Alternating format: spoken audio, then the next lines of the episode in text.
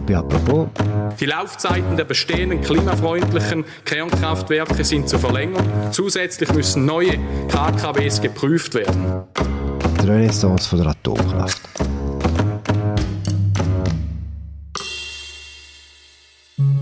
Und plötzlich reden wieder alle von Atomstrom. Nuklearfreundliche Kreise planen ein Neubauverbot für AKWs zu kippen. Die SVP wird unbedingt neue Atomkraftwerke bauen und im nahen Ausland setzen sogar Klimaschützer auf Kernkraft.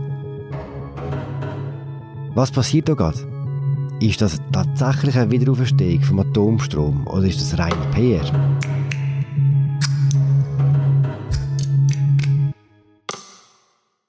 Diese Frage beantwortet mir heute der Inlandredakteur Stefan Hähne. Mein Name ist Philipp Loser und das ist eine neue Folge von «Apropos» im täglichen Podcast vom Tagesanzeiger und der Redaktion Tamedia. Ciao Stefan. Sali Philipp, hoi. Stefan, wir haben diesen Herbst ein neues Wort gelernt, die Strommangellage. Es ist der Bund selber, der eine solche Mangellage voraussagt. Wenn genau geht denn bei uns der Strom aus? Ja, wenn ich das wüsste, dann wäre ich, glaube ich, sehr ein gefragter Mann. Ich weiß es natürlich nicht, so wie es äh, wahrscheinlich niemand so recht weiß.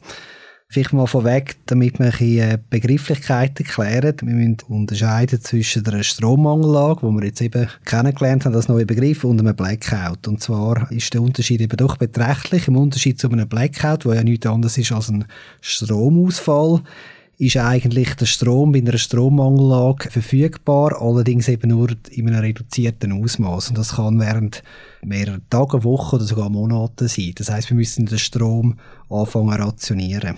Und Blackouts können sich eigentlich immer ereignen. Also zum Beispiel durch Naturkatastrophen oder Cyberattacken oder irgendwelche Terroranschläge. Und da muss man wirklich unterscheiden, auch in der, in der Diskussion darüber, von was das man redet. Wie realistisch ist so eine Strommangellage? Eben, es hat ja die Studie gegeben, die der Bundesrat publiziert hat und die sagt ja eigentlich nicht eine Strommangellage voraus, sondern sie sagt eigentlich nur, ab 2025 kann es ein Problem geben, wenn ganz viele Sachen miteinander schief gehen. Und das eine ist äh, etwas, das mit der EU zusammenhängt, nämlich ab 2025 mit unseren Nachbarländern 70 Prozent der grenzüberschreitenden Stromkapazitäten müssen für den Handel zwischen den, äh, EU-Mitgliedstaaten reservieren. Das heißt, es könnte sein, dass dann für uns zu wenig Strom zum Importieren übrig ist. Hm. Das ist einmal das Problem, das einfach ab 2025 könnte auftreten, weil ab dem müssen alle die Regelungen umsetzen in der EU.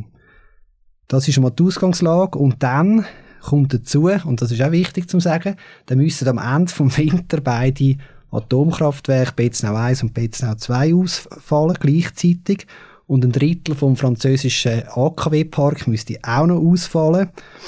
Und eben zusätzlich müssen dann eben die Importbeschränkungen kommen von der, von Seiten der EU. Und dann, und nur dann, gibt es eigentlich Ende vom Winter eine mögliche Strommangellage von 47 Stunden. Also das sagt einfach die Studie vom Bund. Mhm. Und die Autoren von dieser Studie, um das auch nochmal klar zu sagen, sagen selber, dass sie eigentlich das Szenario, das ja sie als Worst Case bezeichnen, sei eher unwahrscheinlich. Mhm. Okay, eher unwahrscheinlich. Also wir werden vielleicht trotzdem äh, können weiter äh, kochen und heizen.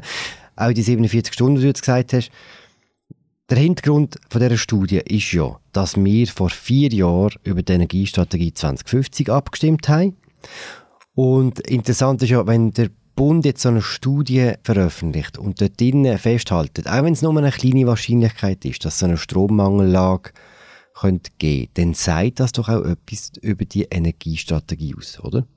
Das sagt durchaus etwas aus über die Energiestrategie. Was ich vielleicht noch vorausschicken ist, dass ja die Studie vom Bund, die hat sehr viel Aufmerksamkeit erzeugt, aber äh, es ist längstens nicht die erste Arbeit, die eigentlich vor möglichen Versorgungsengpässen warnt. Also die eidgenössische Elektrizitätskommission Telekom, das ist ja die Hüterin über die Stromversorgung in der Schweiz, die sagt ja eigentlich seit Jahren, dass es ein äh, mögliches Problem könnte geben, wenn man eben nicht jetzt äh, Gegenmaßnahmen einleitet. Und damit sind wir eigentlich bei der Energiestrategie. Ich glaube, die Studie ist insofern äh, wertvoll, weil sie eigentlich jetzt eben eine politische Diskussion in Gang gesetzt hat, die sehr wahrscheinlich in den letzten Jahren ein bisschen zu kurz gekommen ist oder man die entsprechenden Stimmen sind vielleicht auch nicht so gehört worden. Aber ich glaube, es sagt nicht, das, dass, dass man jetzt irgendwie finden könnte, die Energiestrategie äh, 2050 sei schon gescheitert. Aber die Studie ist sicher ein Weckruf, dass wir ähm, gewisse Probleme, die wir tatsächlich haben, wo wir müssen angehen müssen. Das eine Problem ist sicher, dass der Ausbau von der erneuerbaren Energien viel zu langsam vorankommt. Und dort sind jetzt auch schon gewisse Verbesserungen geplant von Seiten auch vom Parlament oder auch von Seiten vom Bundesrat. Insofern glaube ich, ist jetzt die Studie gerade zum richtigen Zeitpunkt äh, letztlich gekommen, ja. Du hast von Verbesserungen geschwätzt, Stefan, bei der Energiestrategie. Was genau macht man denn, dass die Strategie nicht jetzt schon scheitert? Es gibt eine Reihe von Vorschlägen, die im Parlament diskutiert werden oder auch vom UFIC, also vom Departement von der Frau Sommaruga kommen. Das eine ist, dass man ähm, die Bewilligungsverfahren für ähm, zum Beispiel Windanlagen oder für ähm, Photovoltaikanlagen beschleunigen, also dass man gewisse Rechtswegbeschleunigung macht, also sprich nicht, dass man das Beschwerderecht einschränkt, aber dass man gewisse Rekursebenen streicht, also dass eigentlich nicht mehr vier, drei oder viermal über das Gleiche äh, entschieden wird gerichtlich, sondern vielleicht nur eins oder zweimal. Und das andere ist, das ist etwas, was aus dem Parlament kommt, dass man, wenn man eine Energieanlage, die man bauen will, also ein Windrad oder ein Windpark, dem man ein nationales Interesse tut, geben, und dass man dann eigentlich in der Interessenabwägung das höher gewichtet als andere nationale Interessen, wie zum Beispiel der Natur- und Heimatschutz. Und das ist ein Vorschlag, der natürlich sehr viel Zündstoff drin hat, weil gerade auch von den Umweltverbänden her gibt es natürlich starke Bedenken, dass dann äh, eben die äh, Naturschutzinteressen total unter die Rede kommen. Und das ist ein Zielkonflikt, der auch nicht neu ist. Und der hat ja auch dazu beigetragen, dass eigentlich viele Sachen letztlich blockiert sind oder einfach nicht so schnell realisiert werden können, wie es in anderen Ländern der Fall ist. Und was auch auf den Weg gebracht wurde vom Parlament, äh, ist, dass man jetzt eigentlich die, die Fördermaßnahmen für den Ausbau von der erneuerbaren Energie, dass man die verlängert hat. Das ist ein bisschen unschön, muss man an dieser Stelle sagen, weil es weil es ja immer geheißen hat, bei der Energiestrategie, also bei der Abstimmung, dass die Fördermittel befristet sind. Und jetzt ist eigentlich, ja, das ist im Parlament sehr schlank durch, ähm, dass man äh, die verlängert. Und das ist natürlich jetzt auch wieder so ein Angriffspunkt von den Gegnern von der Energiestrategie, die sagen, sehen, wenn wir äh, einmal irgendwelche Subventionen eingeführt haben, dann bringen die nicht mehr los. Und man muss jetzt sagen, ja, äh, Unrecht haben sie nicht, ja. Der Ausbau von der erneuerbaren Energien, das war ein Teil der Energiestrategie. Gewesen. Der andere Teil war der Ausstieg aus dem Atomstrom. Gewesen. Kannst du uns sagen, warum die Schweiz aus dem Atomstrom aussteigt und wie lange wir noch von AKWs Strom beziehen?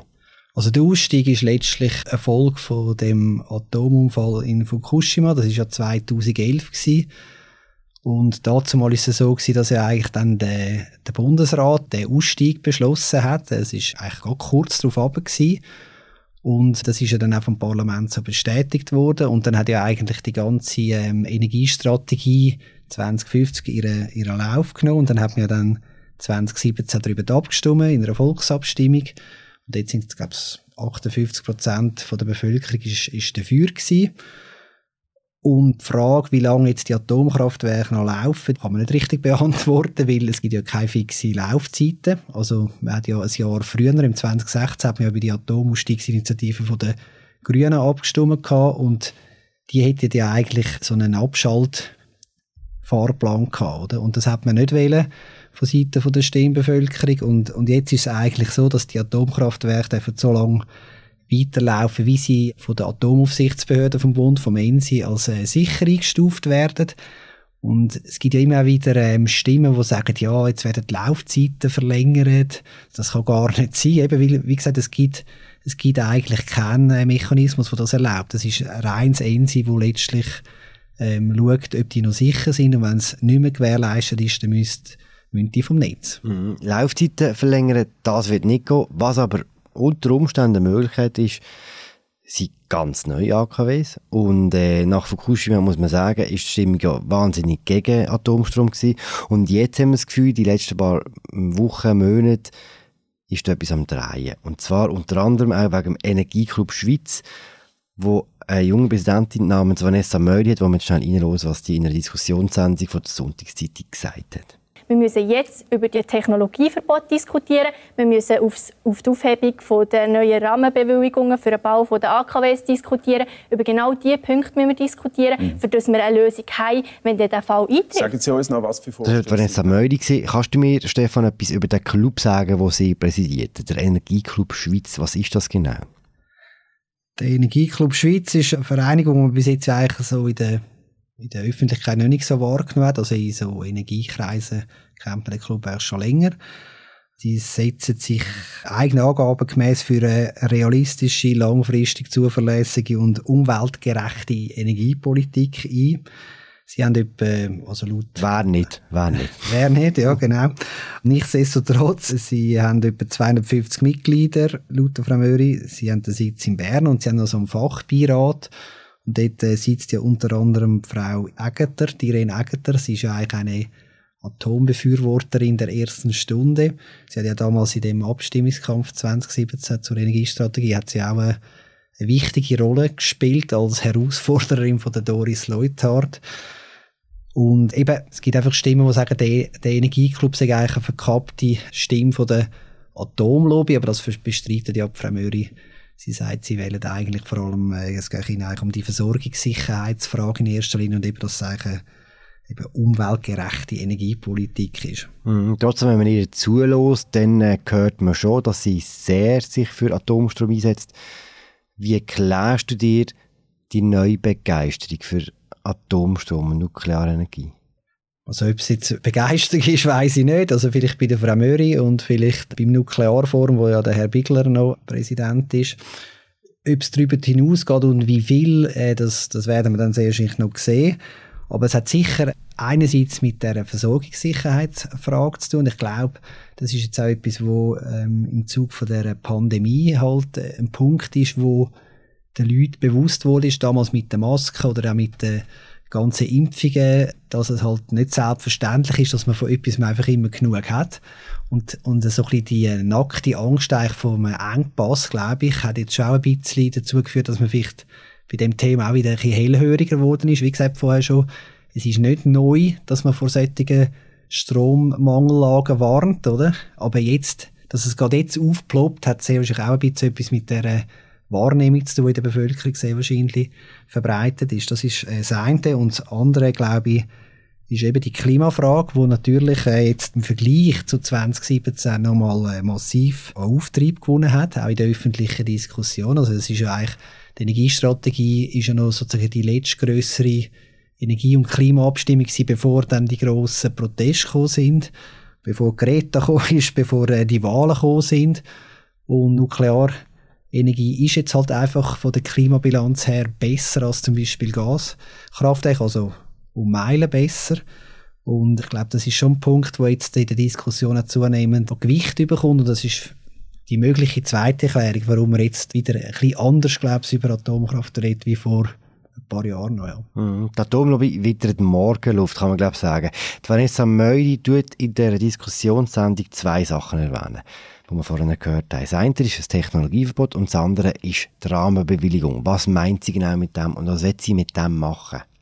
Also bei der Rahmenbewilligung ist es einfach so, der Bund muss ja eigentlich für den Bau von so einem Atomkraftwerk eine Rahmenbewilligung erteilen und das ist eigentlich jetzt mit dem ja zur Energiestrategie hat man gleichzeitig gesagt, dass das äh, nicht mehr möglich ist, dass das Bund gar nicht, nicht mehr darf. Also der Neubau von Atomkraftwerken, der ist äh, verboten in der Schweiz. Eben die alten dürfen noch so weit äh, so lange laufen, wie sie sicher sind. Und das Ziel vom Energieclub ist, dass man jetzt eigentlich äh, das Neubauverbot wieder aufhebt und dass man auch einen Passus, wenn ich das richtig verstanden habe, dann äh, ich würde in die Verfassung schreiben, wo sagt, dass es eigentlich kein Technologieverbot darf geben. Das heißt, dass auch die Atomkraft eigentlich auch wieder sozusagen eine Zukunft kann haben in der Schweiz. Das heißt, vier Jahre nach dem Ja zur Energiestrategie hat das Parlament jetzt wieder die Möglichkeit, Ja zu Atomstrom zu sagen. Verstehe ich das richtig? Also man muss vielleicht noch mal einen Schritt zurückgehen. Also im Moment wird ja eine grosse Energiegesetzrevision im Parlament durchgeführt und dort kann man bei so Revisionen, und das ist ja der Plan vom Nationalrat Albert Rösti, kann man ja am Ende von so Revisionen kann man ja dann immer noch in verwandten Gesetzen Anträge stellen für Änderungen und dort wollen sie äh, mit entsprechenden Gesetzen einfach beantragen im Parlament, dass man das Neubauverbot aufhebt. Und das wäre dann eigentlich wieder der erste Schritt, dass das Parlament mal über diese Fragen so wird entscheiden. Und dann, wenn das nicht im Sinn von der Frau Möri rauskommt und ihren Verbündeten, äh, dann wird sie, werden ihre Kreise Volksinitiative lancieren, wo genau das Ziel hat, dass man das Neubauverbot wieder wieder aufheben. So wie das Parlament momentan zusammengesetzt ist, kann man glaube ich annehmen, dass das nicht aus dem Gesetz wird fliegen, das Neubauverbot, oder? Also es deutet im Moment nichts oder wenig bis nichts darauf hin, dass das wirklich Bewegung in diese Sache hineinkommt. Was sicher interessant wird sein, ist, wie es weitergeht eben mit der Energiestrategie und dort gibt es ja eine Art Achillesferse, das ist äh, also aus, aus klimapolitischer Sicht, das sind die Gaskombikraftwerke, wo ja der Bundesrat äh, zur Diskussion stellt und es gibt jetzt einen Kreis, wo, wo tun, äh, wie wenn das irgendwie äh, äh, etwas Neues wäre, oder? Aber man muss klar sagen, die, die Gaskombikraftwerke sind immer schon Bestandteil gewesen, als Option von der Energiestrategie.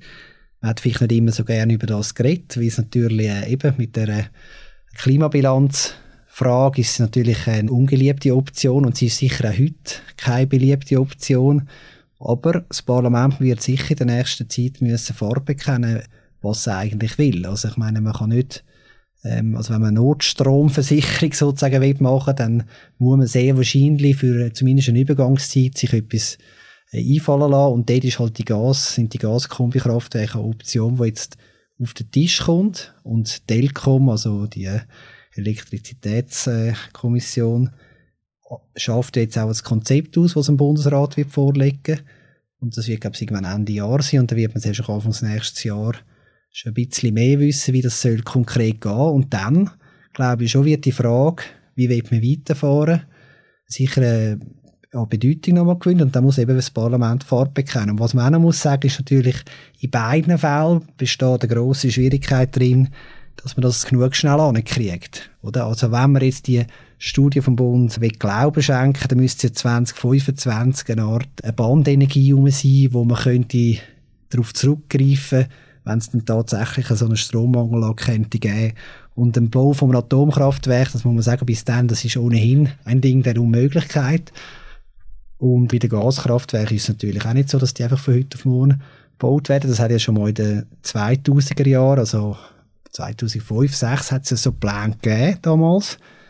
Und die sind ja auf, auf lokal auf erbitterten Widerstand gestoßen und man kann sich das ganze Verfahren dann und mit den Einsprachemöglichkeiten etc. vorstellen. Also es sind eigentlich beide Optionen sind für die kurzfristige Versorgung, also bis 2025 ist der Zug ein Stück weit schon fast ein bisschen abgefahren, sehr wahrscheinlich. Und wenn, dann sicher für die Atomkraft. Mhm.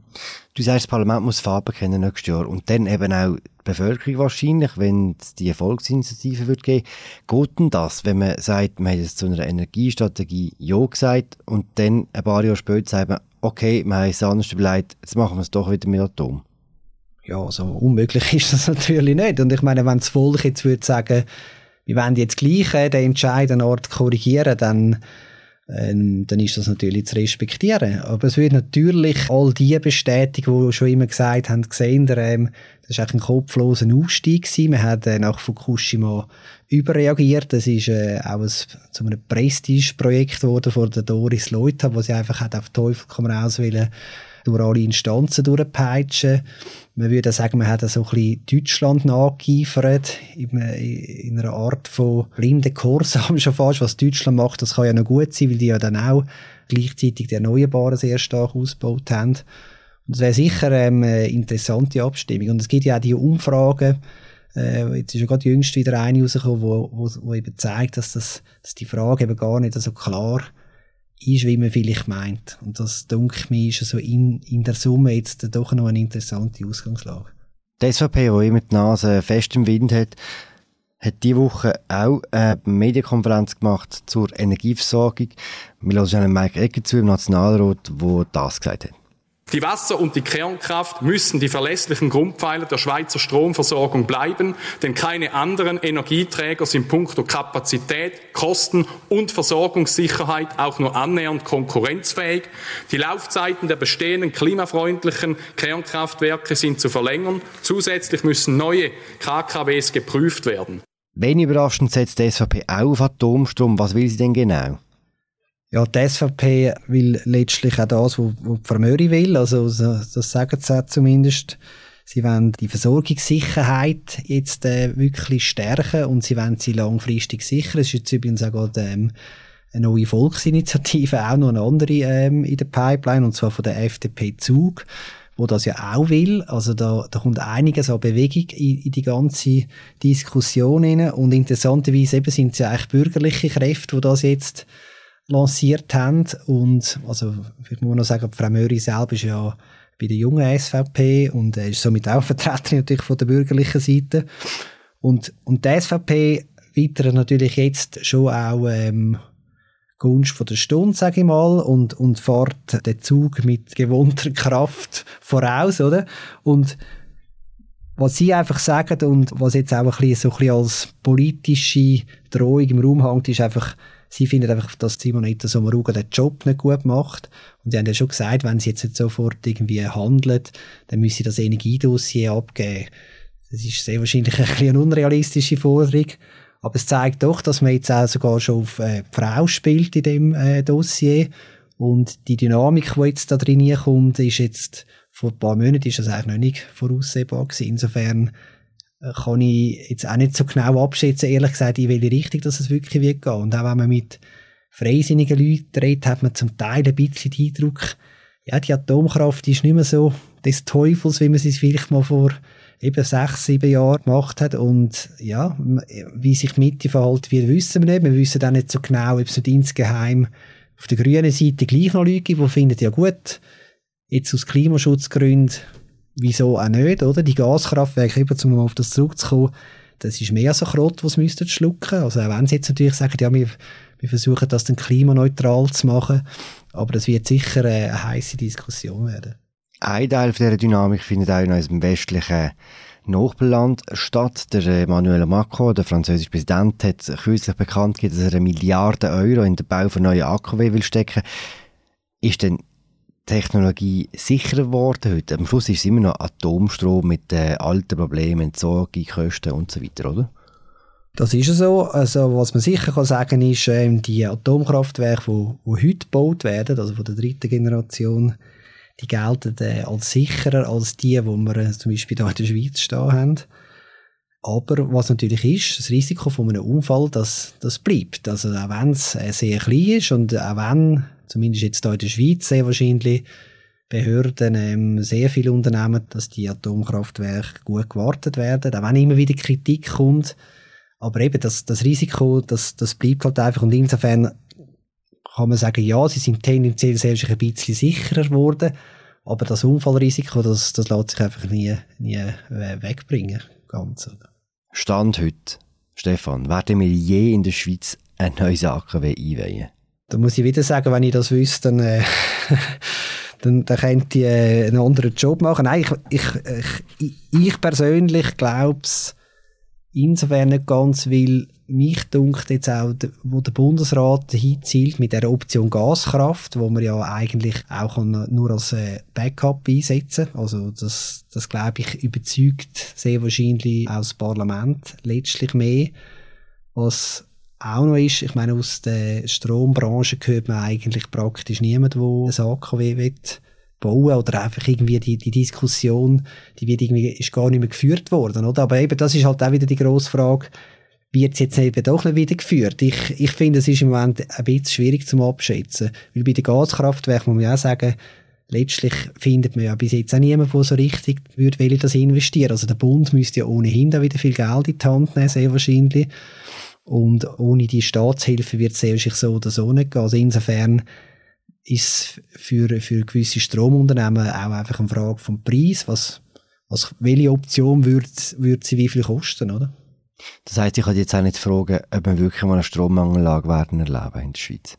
Ja, das kannst du mich auch nicht, also du kannst es schon fragen, ich kann es einfach nicht, nicht beantworten. Danke Stefan, trotzdem. bitte, bitte. Das war sie, die aktuelle Folge von «Apropos» im täglichen Podcast vom Tagesanzeiger und Redaktion der Media. Der Podcast wird moderiert von mir, Philipp Loser und der Emilia Gavatuller. Produziert werden wir von der Vivien Kuster und der Laura Bachmann. Wir hören uns nächste Woche wieder. Merci vielmals. Ciao zusammen.